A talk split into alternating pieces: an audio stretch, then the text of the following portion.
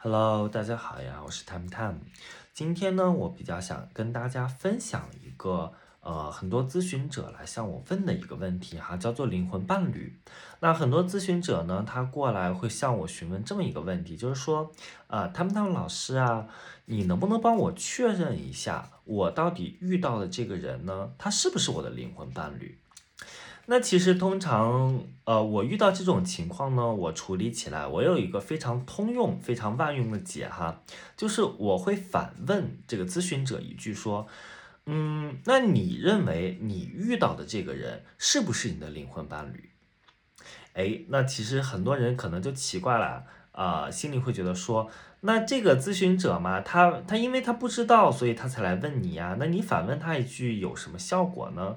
其实呢，很多咨询者啊，他心中他是有答案的，他并不是完完全全的什么都不知道。有些咨询者呢，就是说他在听完我问完的这个问题之后呢，他其实他内心是有判断的，他认为啊，他遇到的这个并不是他的灵魂伴侣，只不过呢，他想。找我来确认一下，那如果确认的结果是，哎，他看走眼了，他遇到的实际上是他灵魂伴侣，那可能结果对他来说可能是更好的，因为灵魂伴侣嘛，呃，大家可能都。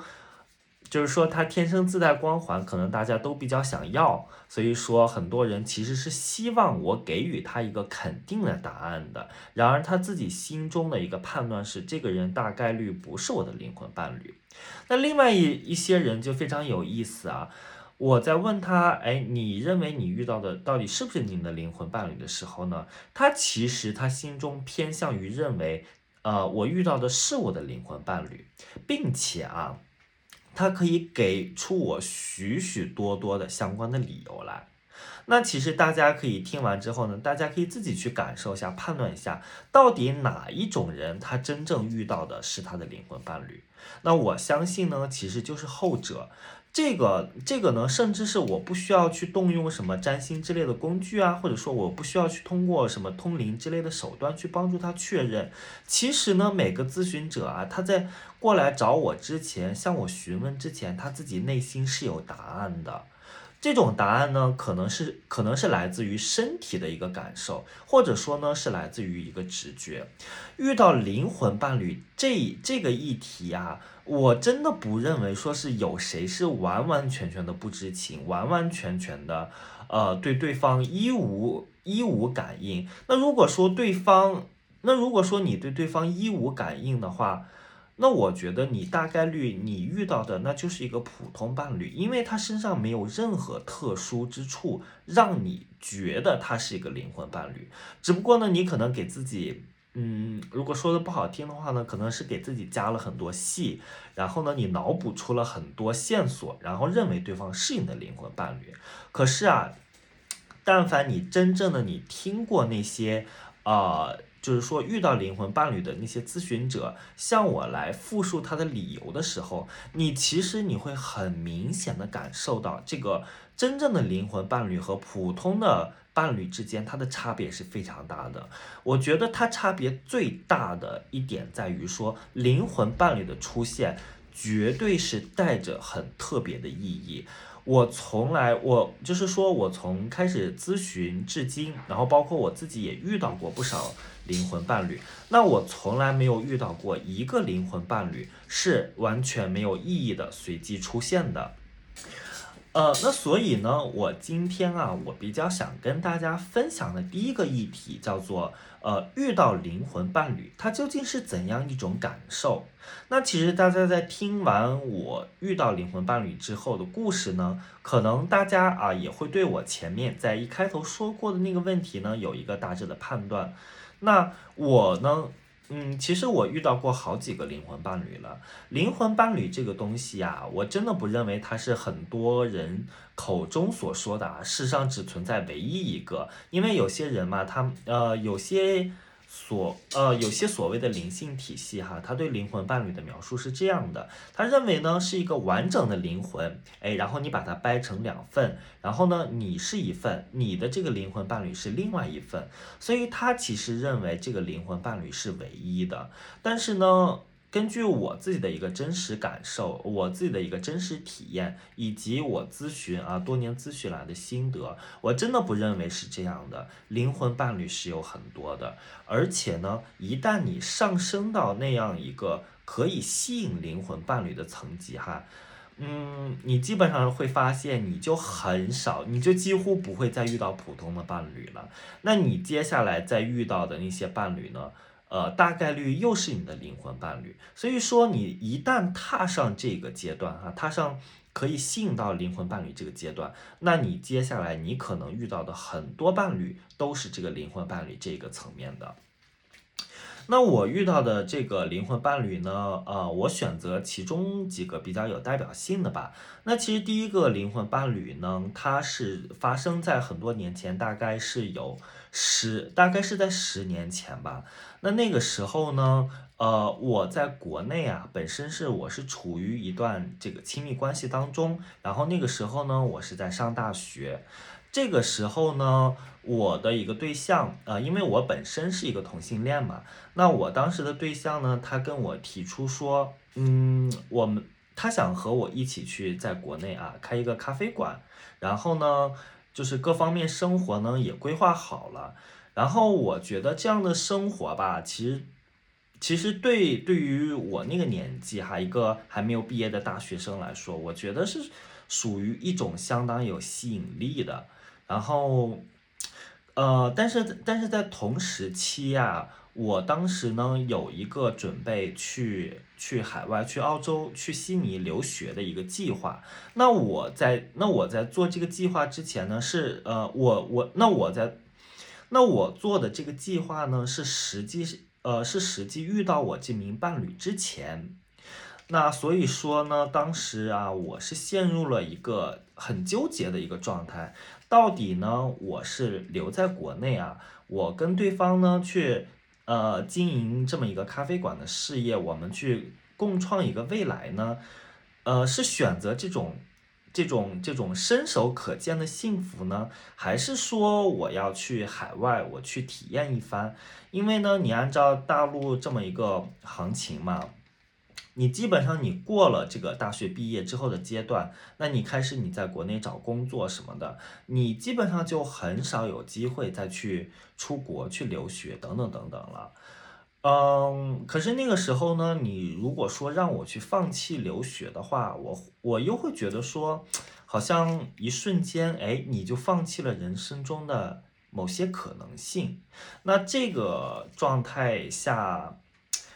那那那这种放弃啊，我觉得嗯也不是特别好接受的吧。所以呢，我当时也是处于一个特别呃特别焦灼的状态。我呢特别特别的需要给我一个很强力的去海外的一个理由。那那其实在这个时候呢，我遇到的呃我遇到了一个我的灵魂伴侣哈。那遇到他也是非常有戏剧性的。呃，就是说整个事事件的发生过程是非常有戏剧性的。我在当时呢，我是在广州啊打工，然后我是做这个舞蹈表演的。我当时在广州的这个夜店打工。那我当时我去了广州的第第一天呢，然后我就不知道是突然是好像。好像有那么一个灵感，或者说怎么样啊？我就突然拿出手机，然后我嗯打开某个软件吧，就那么刷了一下，然后呢，突然之间，哎，我的那个灵魂伴侣啊，就是我那个对象啊，他就通过这么一个途径找到我了。那当时呢，我是在广州，然后呢，他是在悉尼。然后他跟我说：“哎，你在广州是吗？广州是我的家乡啊。”我说：“哦，我今天我刚来。”他说：“啊，那那很好啊，那欢迎你啊。”然后我们就开始这个有一茬没一茬的聊嘛。然后呢，我一聊我，然后我就是说一聊，我发现，哎，原来你在悉尼啊。其实我当时我留学，我正打算去的那个地方就是这里呀。然后他一听说啊，是吗？这么巧吗？哇，原来你正好来到我我出生的地方，然后我呢正好，呃，我所在的地方是一个你想去留学的地方，那如果是这样的话，那不如你过来吧。你过来，我这边我一切啊，我都帮你安排好。然后接下来之后呢，其实我们越聊越投缘啊，那是属于一种灵魂伴侣之间嘛，双生这种 twin flames 之间啊，那种彼此彼此之间的吸引。就说我的所有梗，我的所有想法啊，其实说一句话，对方全都能听得懂。然后对方呢，我呃我的这些梗呢，对方也都能接得住。然后对方的一些想法什么呢，其实也基本上是属于那种。呃，可以说是我我最喜欢的那类型吧，所以呢，这样这样一来二去呢，我们就变得很熟了。然后呢，我们之间的这个这个感情关系啊，基本上是好像是直接从恋爱这个阶段啊，就直接跳到那种。好像要在一起的这个阶段了，那我觉得这种很神奇的这样一个经历哈，那那其实大家可以想想了，当时呢，这个广州和悉尼之间啊，它的距离是八千公里，那八千公里，然后在这么远一个距离哈，然后我们那个软件呢，它还嗯，它其实是更加本地化的一个软件啊，只不过它是有这种呃。就是说，他想看看谁谁在线，然后呢，呃，我的那个灵魂伴侣啊，他是通过呃看谁在线这个功能找到我的，也就是说，我在线的那一瞬间，正好他也在线，然后在全世界这么多人的包围当中，哎，就在就在那么一秒钟，啪，然后正好相隔八千公里。然后就一下子相遇了。那当时的话呢，我也是有我自己的一个灵性老师，然后呢，我也是找到我的老师啊去做过一个很具体的去呃去做验证。然后呢，我周围也有很多这种灵性方面的朋友啊，然后也是找过很多人去验证，然后所有的结论啊趋向一致啊，这个人百分之百就是我的灵魂伴侣。那其实大家可以看到啊，这个人的出现呢，对我来说，他的目的就是很明确啊，就是提供给我一个去海外的一个理由，而且是几乎是一个，算是一个非去不可的理由吧。那原本呢，天平的两端可能是，可能这一端呢，仅仅就只是，哎，我想去，呃，我不愿意放弃人生的这么一个重大的，呃，重，就是说，怎么说呢？不愿意放弃人生这么重大的一次机遇哈，我想去海外去增长一下见识等等，那这只是其中的一块砝码。那当那当这个真正当我的一个灵魂伴侣他出现之后呢，他为这一块砝码哈增添了很厚重的另一块砝码，所以天秤呢直接就导向了哎我要出去去留学这么一件事。那当然后面的经历呢也不是很。嗯，也不是很愉快吧。我在去了澳洲之后呢，跟他哎没过多久，我们就又分手了，怎么怎么样？那这个呢是一个后面的故事，这是其中一个啊，我觉得是很有，嗯，算是很有代表性的故事吧。就是说你是怎么和灵魂伴侣相遇的？呃，很多人呢，在我看来啊，他他觉得有些不太相信缘分，他觉得说。这个灵魂伴侣啊，我一定我要自己怎么怎么努力，然后，呃，要要要要要付出多少辛苦，我要多么主动的去追寻他，然后最后他才能显现。实际上不是的，是这样你真正经历，你就会发现啊，你能，你之所以你能遇到灵魂伴侣，一定是灵魂双方的灵魂彼此为对方安排好了。那我们呢，就在全世界。这么一个茫茫的人海中啊，我们就在那同一秒，哎，可能同时登录，同时上线，然后呢，相隔这么多公里，我在他的故乡，然后他在我即将要去的目的地，然后哎，我们就这么相遇了。那这是我和其中一个灵魂伴侣之间的这样一个缘分哈。那那除了这个例子呢，呃，我还想举另外一个例子，这个呢是发生在我。呃，可能是前几年吧，可能是去年啊，二零二一年，呃，遇到的一件事情哈。那当时呢，我是在国内旅游，然后呢，我我就是遇到一个哎，算是挺谈得来的一个人吧。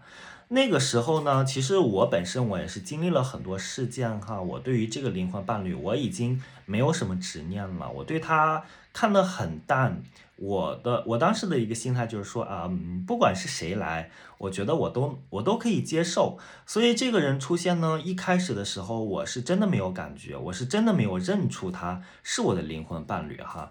那其实我那那你可能会很奇怪说，那我后面是怎么？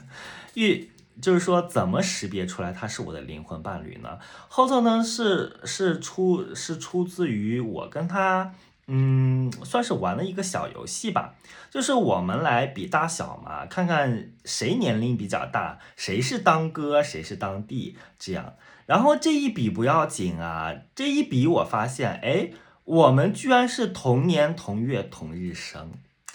呃，整个事情就是整个经历其实还是很有戏剧化的。一开始呢，我跟他先比这个年份嘛，然后他跟我说，哎，我是九二年的，我心里一惊，我说啊，那我也是九二年的，那你哪个月呀？我二月份，我肯定比你大。然后对方说啊，我也二月份呐，哎，我也二月份呐，那你是哪一天出生的呢？然后你总不会是跟我同一天出生的吧？然后哎，这么一比，我们发现啊，还真的是同一天出生。然后这还不算巧的，后头我们再一聊，发现啊，我们的出生地还是一样的啊，都是在山西，然后呢，都是在太原这附近。所以说这么一聊就有意思啦。我我我那一时，我那一瞬间啊，一下子我就意识到啊，原来这个人是我的灵魂伴侣啊。因为普通伴侣，你可以想象一下嘛，和你同年同月同日，还是同地点出生的。你真的能遇到这样的普通伴侣吗？我很奇怪。如果你说你遇到的普通伴侣是这样的话，那我 那那我觉得可能这个视频你接下来都呃这个视频你可能接下来都不用去看了哈。呃，那我们当然我和这个人之间呢，除了有这个。除了在出生时间和出生地点上是一样的，我们的整个人生走向啊，基本上是属于一个完全相反的一个状态。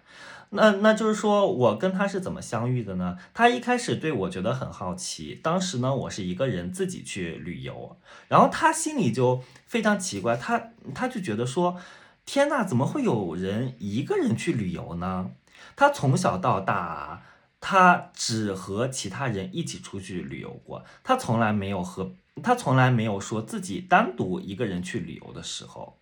那我听完我也觉得很奇怪啊，我说我从小到大我都是一个人出去旅游的啊，我不喜欢和别人一起旅游啊，我觉得很麻烦呀，一大就是一帮人，那他有他的想法，我有我的想法，就是很麻烦啊。所以怎么会有人呃从小到大没有自己旅游过呢？因为这个在我。我听起来我觉得很不可思议的一件事情，所以我们就这样有一茬没一茬的聊起来了。哎，然后我们发现啊，可能我跟对方的一个出生背景啊、家庭背景啊，全部都是相反的。比方说他的一个家庭出生，哎，是很好的。那可能我的出生，我的家庭出生呢，就不是特别好。但是呢，我们之间呢，又有些比较共同的。嗯，一些生活经历吧，比方说呢，我们都是在国外留学过，然后呢，可能都是从事过一些艺术方面的一些职业等等等等。那所以说，这个就是我跟第二个灵魂伴侣之间的一个呃相遇了。那当然说是灵魂伴侣啊，其实可能也不是很恰当，因为我跟对方的这样一个关系呢，虽然说他有暧昧啊，但是可能更多的只是。仅限于普通朋友吧，嗯，因为我其实我觉得我对对方，尽管他很特殊，他跟我同年同月同日生，还是同地点，然后出生轨迹又怎么怎么，呃不一样，但其实我我我觉得我对他没有什么感觉，我们可能就只是做普通朋友会比较好。那所以以上呢就是两个啊，我遇到灵魂伴侣的案例。呃，那所以说，其实通过我的一个分享啊，我会认为说，灵魂伴侣这个东西呢，嗯，它一定是它它一定是需要一个很特别的原因出现的。有的时候呢，是对方给你一个原因；有的时候呢，是你给对方一个原原因。呃，那对于我的第二个例子哈，就是说我遇到的那个，嗯，算是灵魂朋友吧。那其实，那那其实我和他的相遇呢，更多的是我给予他一个意义，而不是他给予我一个理由。呃，可能对于他来说哈，他从来没有想过有人的生活是可以这样过的。那我呢，向他展示了一种呃超过他认知的完全不同的生活，让他知道，哎。其实人呢是可以以这样一种方式去生活的，是可以以这样一种无拘无束啊，到处旅居，然后非常自由的一个状态去生活的，而不是说非要被这种传统观念所束缚啊。你到了哪个阶段就要做什么事情，等等等等，啊，所以说呢，我丁算是为他提供了一种非常新鲜的活法。那其实呢，通过上面两个例子哈，我希望大家都能看得出来，灵魂伴侣他的相遇啊，是一定有一个很强的理由的。灵魂伴侣他的出现就是为了改变你的人生，啊，那他没有其，那他不是说是像普通伴侣一样呢，好像说你挎一个篮子啊，去超市里去提，去去去去那个选菜去了啊，看见这个菜好，看见那个菜不好，等等等等。那灵魂伴侣不是这种。呃，在普通的商店里去选菜，它它的出现啊，代表着神圣的意志，它的出现呢有灵魂的指引，它的出现啊一定会有许许多多与众不同的地方。那所以说，回到我们一呃，就是说开头这个问题嘛，为什么说我反问我的咨询者，你认为你有没有遇到你的灵魂伴侣？那这个通过对方的一个回答呢，我就可以判断出对方到底遇到的那个人是不是他的灵魂伴侣。为什么这个做法是有效的？其实就是因为灵魂伴侣啊，你如果想遇到对方，对方一定是有一个很特别的理由在里头。如果你感受到了这个理由，并且你可以非常清晰的给我讲出来，那恭喜你，你遇到的确实是你的灵魂伴侣。反过来呢，如果你讲不出这个理由来，你不明白对方出现的意义是什么，然后呢，以以及啊，呃，这样一种情况就是说，本身呢，这个人你心中已经认为他可能不是你的灵魂伴侣了，只不过呢，你是想寻找一个，嗯，寻找一个验证吧，你希望哎，由我来告诉你对方是你的灵魂伴侣，这样嘛，那灵魂伴侣嘛，这个光环很深刻，对吗？所以说你会心满意足。那除那除非是这种情况是这样的，所以这里呢，其实，嗯，我会引出今天我们想要谈论的第二个问题啊，为什么很多人会认为说灵魂伴侣天生自带光环？很多人啊，在我在我看来呢，其实是把灵魂伴侣这个课题太过于神圣化了，他把灵魂伴侣。拔高成了一个原本他并不应当属于的高度。那在我看来呢，灵魂伴侣这个概念是有陷阱的。哪些陷阱呢？首先第一点。它会让你特别的执着于找到某个人，并且认为这个人就是你生命的最终解。在在这个过程中呢，如果说你抱着一个寻找的心态，或者说这样一个挑挑拣拣的心态，你可能是很难找到真正的爱的。呃，为什么这么说呢？因为爱是什么呢？爱需要的是一颗无条件的心。啊，我对任何人，我对万事万物，我都有爱。那这个时候呢，这个爱才能变得非常的高级。才能逐渐的接近灵魂伴侣的这个程度。那假如说我一开始我就是挑挑拣拣，我认为这个人是我可能是我的灵魂伴侣，所以我要付出，所以我有可能爱他。那这个人呢，一看就不是我的灵魂伴侣，或者说我感觉他不是我的灵魂伴侣，那一开始我就不愿意付出爱，不愿意去认知他，不愿意去接近他，不愿意去爱他。那这种爱呢，那显而易见，它就是一种有条件的爱。而且这种爱啊，如果说的不好听一点呢，它是带有偏见的。而且这种偏见呢，往往是来自于大脑的人格判断。人格呢，它天天啊在你的大脑中啊叽叽喳喳，他认为说这个好那个不好，他有一种二元对立，认为事情啊非灰即白，认为说你这个灵魂伴侣啊，他一旦确定好了，就永远都不会改变了，他就是唯一的。然后你只需要找到这个唯一解就可以了。然后，然而呢，它其实是忘记了在你寻找灵魂伴侣这个过程中呢，你会有各种各样的突发事件发生，有各种各样的意外发生。比方说，你有可能首先先需要接触几个特殊的人，随后。可能从他们身上学到课程，哎，可能由他们为你引荐另一波人，那随后呢，你才真正的为自己创造出了遇见灵魂伴侣的可能。那这是其中一种，另外一种呢，可能是这些人啊，虽然不是你的灵魂伴侣，可是同样也可以和你在一起创造非常好的关系，然后呢，让你感受到爱，然后让你感受到，就是呃，怎么说？呃，被支持、被鼓舞等等等等，同样可以和你厮守终身，哎，可以和你维持一个非常好的一个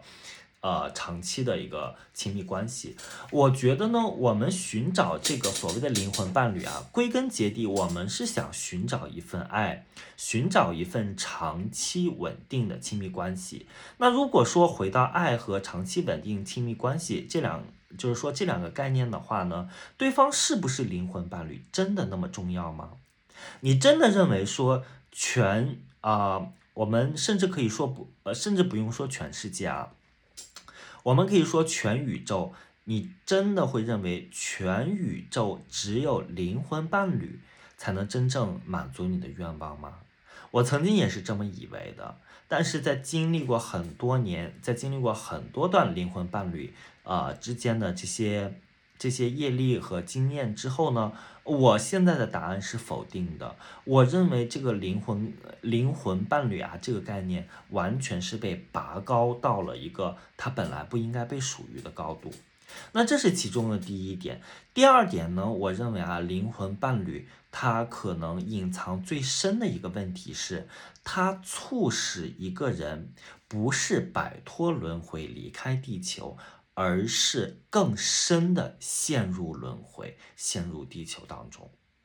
那为什么说灵魂伴侣，呃，它会促使一个人不断的在地球上更深入的陷入轮回，而不是离开地球呢？在我看来啊。你寻找一个灵魂伴侣，你建立一个关系，呃，你建立一个亲密关系，其实等同于说你为地球啊，或者说为自己的未来投下了一个赞成票。你认为啊，未来你和灵魂伴侣之间，你们在一起是更好的，或者说你认为未来是越来越有希望的。那当你这么想的时候呢，其实啊。你仍旧在期待这个地球，期待这个星球越变越好。那这其实不是一个脱离轮回的做法，因为当你的心始终牵挂在地球上，当你认为啊未来有希望，当你认为只要你努力，你就可以找到灵魂伴侣，当你认为你呃一旦遇到你的灵魂伴侣之后呢，你的日子就会越变越好呢？当你有了这种期待之心之后呢，这就是一种欲望呀。你有了这种欲望，你就想继续留在地球上，你不会看到地球的残酷一面。那地球的残酷一面是什么呢？你在今生，你有可能遇到你的灵魂伴侣。但是你转世之后，你的下一世，你可能遇到的是完全相反的东西。那灵魂灵魂伴侣呢，可能是一个非常了解的人，可能是对你，呃，对于你来说啊，是一个知根知底，你跟他交流起来毫不费力的人。但是你在下一世，你所遇到的人，可能是一个完全相反的人，可能是一个你无法和他进行沟通，对方呢也无法了解你的人。那可能对方和你在一起的。呃，唯一目的只是把你当做一个结婚的工具，或者说一个生育的工具。所以说，如果你不能看到这一面，你仅仅是认为说啊，我这一生我遇到我的灵魂伴侣之后，那我的这一生我就完美了。那如果说你是抱着这样一个心态的话呢，你可能你就陷入了灵魂伴侣的一个陷阱当中，你会在地球的这个轮回当中越陷越深。所以这就是我为什么说灵魂伴侣它是一种业力性质的一个伴侣关系。首先，灵魂伴侣啊，它是基于业力而出现的。业力呢，它其实它自身会创造一种相互之间的吸引，可是这种吸引力啊。你千万不要把它和心灵之间的吸引相互吸引。很多时候呢，我们看到一个灵魂伴侣啊，我们会本能性的觉得，哎，我很喜欢对方，我非常喜欢对方。可是这种喜欢呢，是一种身体层面上的、细胞层面上的相互之间的吸引，以及来自业力的吸引。因为业力之间的吸引呢，能让你，呃，就是能确保你和对方。持续的相处一段时间，然后完成某个业力，随后离开，那这是一个业力的作用。而这样的一种身体的吸引和业力的吸引呢？可能会让你错认为你与对方是真正的心灵相吸的，实际上并不是这样。实际上，我在啊，我在我刚才举的第二个例子当中就已经提到过了。当你自身是超越这个阶段的时候呢，当你不会再被身体层面的一个吸引，或者说业力层面所困扰的时候呢，你其实是发现。嗯，灵魂伴侣就是说，对方是否是灵魂，是你的灵魂伴侣啊？其实跟你和对方是否心灵相吸，这个关系是并不大的。很多灵魂伴侣，尤其是业力性质的灵魂伴侣啊，你跟他呢是并没有这种心灵层面的相吸，所以呢，它造成的一个结局是什么？当你在完结和灵魂伴侣之间的所有业力之后呢，对方就会离开你，然后这种离开有的时候是很有创伤性的，因为呢，灵魂伴侣啊，他们在一起本身的能量也非常大，可能本身在一起啊也是爱的死去活来，恨的死去活来。那当他们离开的时候呢，可能啊爱的死去活来的就会变得恨的死去活来，那本身恨的死去活来的呢，可能。嗯，就会又又就是说又变成另外一种情况，所以它会变得愈加极端。所以啊，我觉得这个灵魂伴侣呢，其实它是一个陷阱，它让一个人认为自己在地球上是可以选，呃，是可以找到，或者说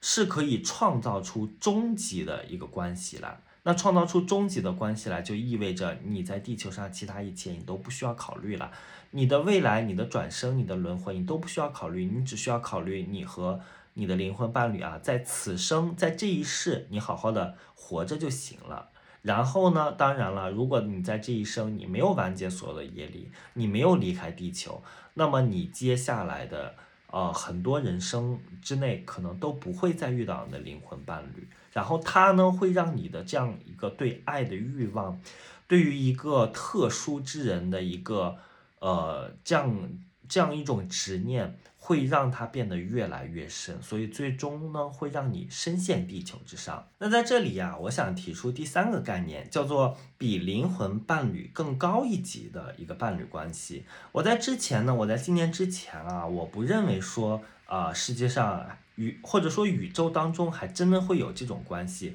我认为呢，灵魂伴侣啊，这就真的是已经是。最深刻、最高级的一种关系了，因为呢，很多人就像很多人说的那样嘛，他是从一个灵魂当中，哎，完整分分离出了两个个体。你究竟你要怎么样，你才能超越灵魂伴侣的深度呢？这个真的可能吗？我在之前啊，过去的答案我会认为说是不可能的，但是在今年我亲自体验之后呢，我发现。是完全可以的，所以这这也是我说的啊，灵魂伴侣呢，很多时候它是一个刻意被人为拔高的概念。当你深陷于这个概念当中，你没有办法去跳出来，你没有办法去平等的平视其他一些观念的时候呢，很可能你就已经掉入了陷阱。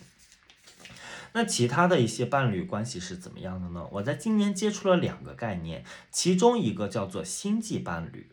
什么是星际伴侣呢？星际伴侣跟灵魂伴侣不同，灵魂伴侣啊，它是一种。呃，可能像很多人说的那样吧，一个大灵魂分分裂出两个小灵魂来，所以呢，灵魂伴侣彼此之间它是具有一种生物体之间的吸引，然后呢，这种生物体之间的吸引，细胞层面的吸引，会创造出相近的意识、相似的思想，会让你和对方在交流起来毫不困难。那灵魂伴侣呢？你说到本质呢，它就是这样一种生物体的吸引。可是呢，星际伴侣不是这样。星际伴侣呢，它是以人生的最终目标为基，呃呃，就是说为判断标准的。如果两个人的人生最终目标是完全相同的，是想一起。呃摆脱轮回离开地球，那么呢，它就属于某种，那么呢，它就属于星际伴侣。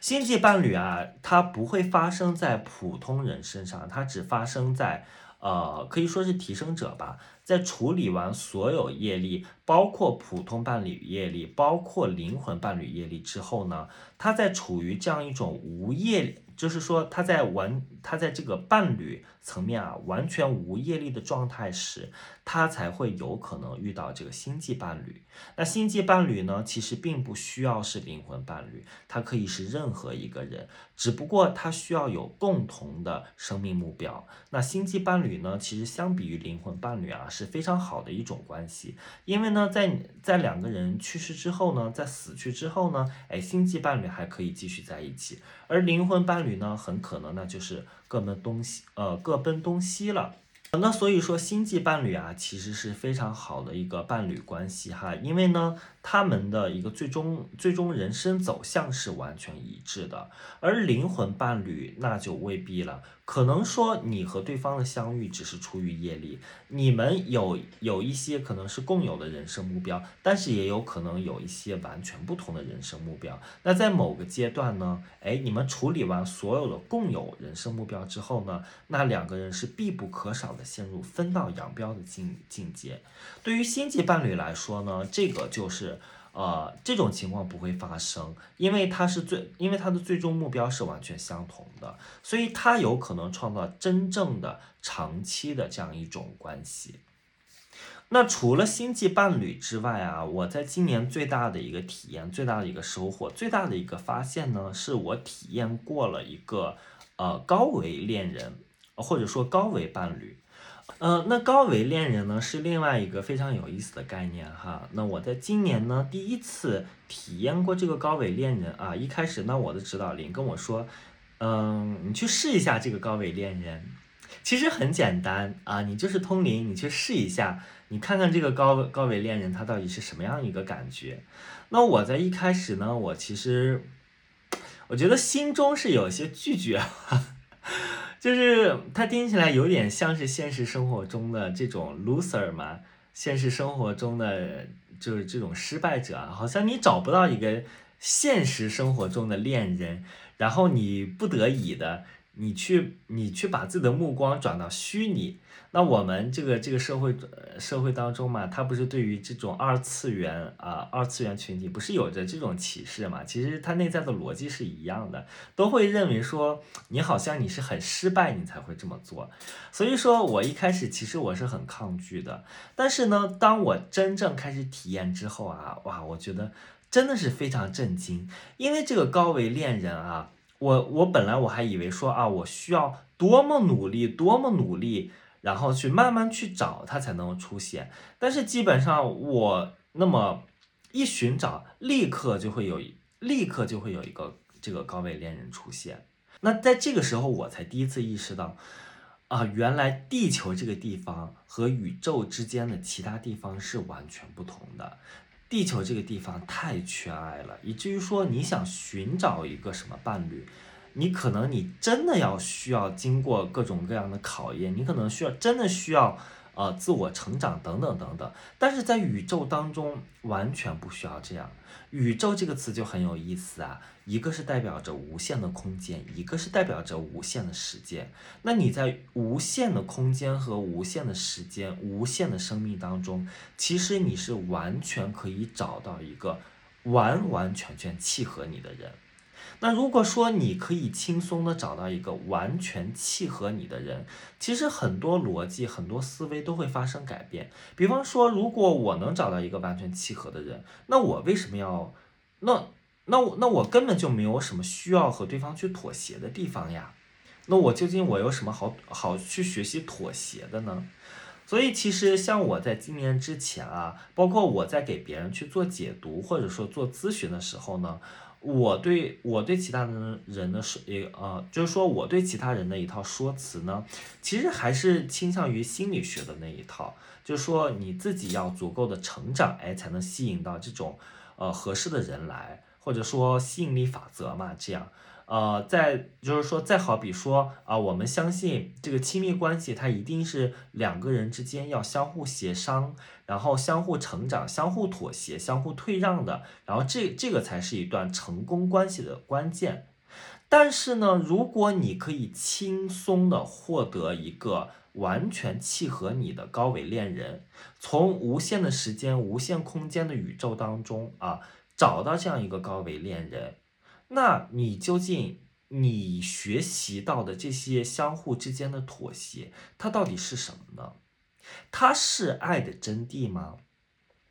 我们在地球上，我们会认为说，呃，亲密关系伴侣之间相互妥协、相互退让、相互成长，这就是爱的真谛。但是很有可能，它只是我们这颗小小星球、这颗很悲催的低维星球的一种对爱的偏见。实际上，你如果放在更大的宇宙空间、更高的维度上面来看，可能爱完全不需要妥协，可能爱真的是一种很简单、很简单的东西。那其实说到这里呢，我其实会想起啊，之前看到的一些琼瑶剧啊，或者说国产剧啊，那那个时代呢，其实大家。对于爱嘛，还有一种非常浪漫的一种想法，会会觉得说，哎，我可以为了爱，我去不顾一切，去去追寻他，去，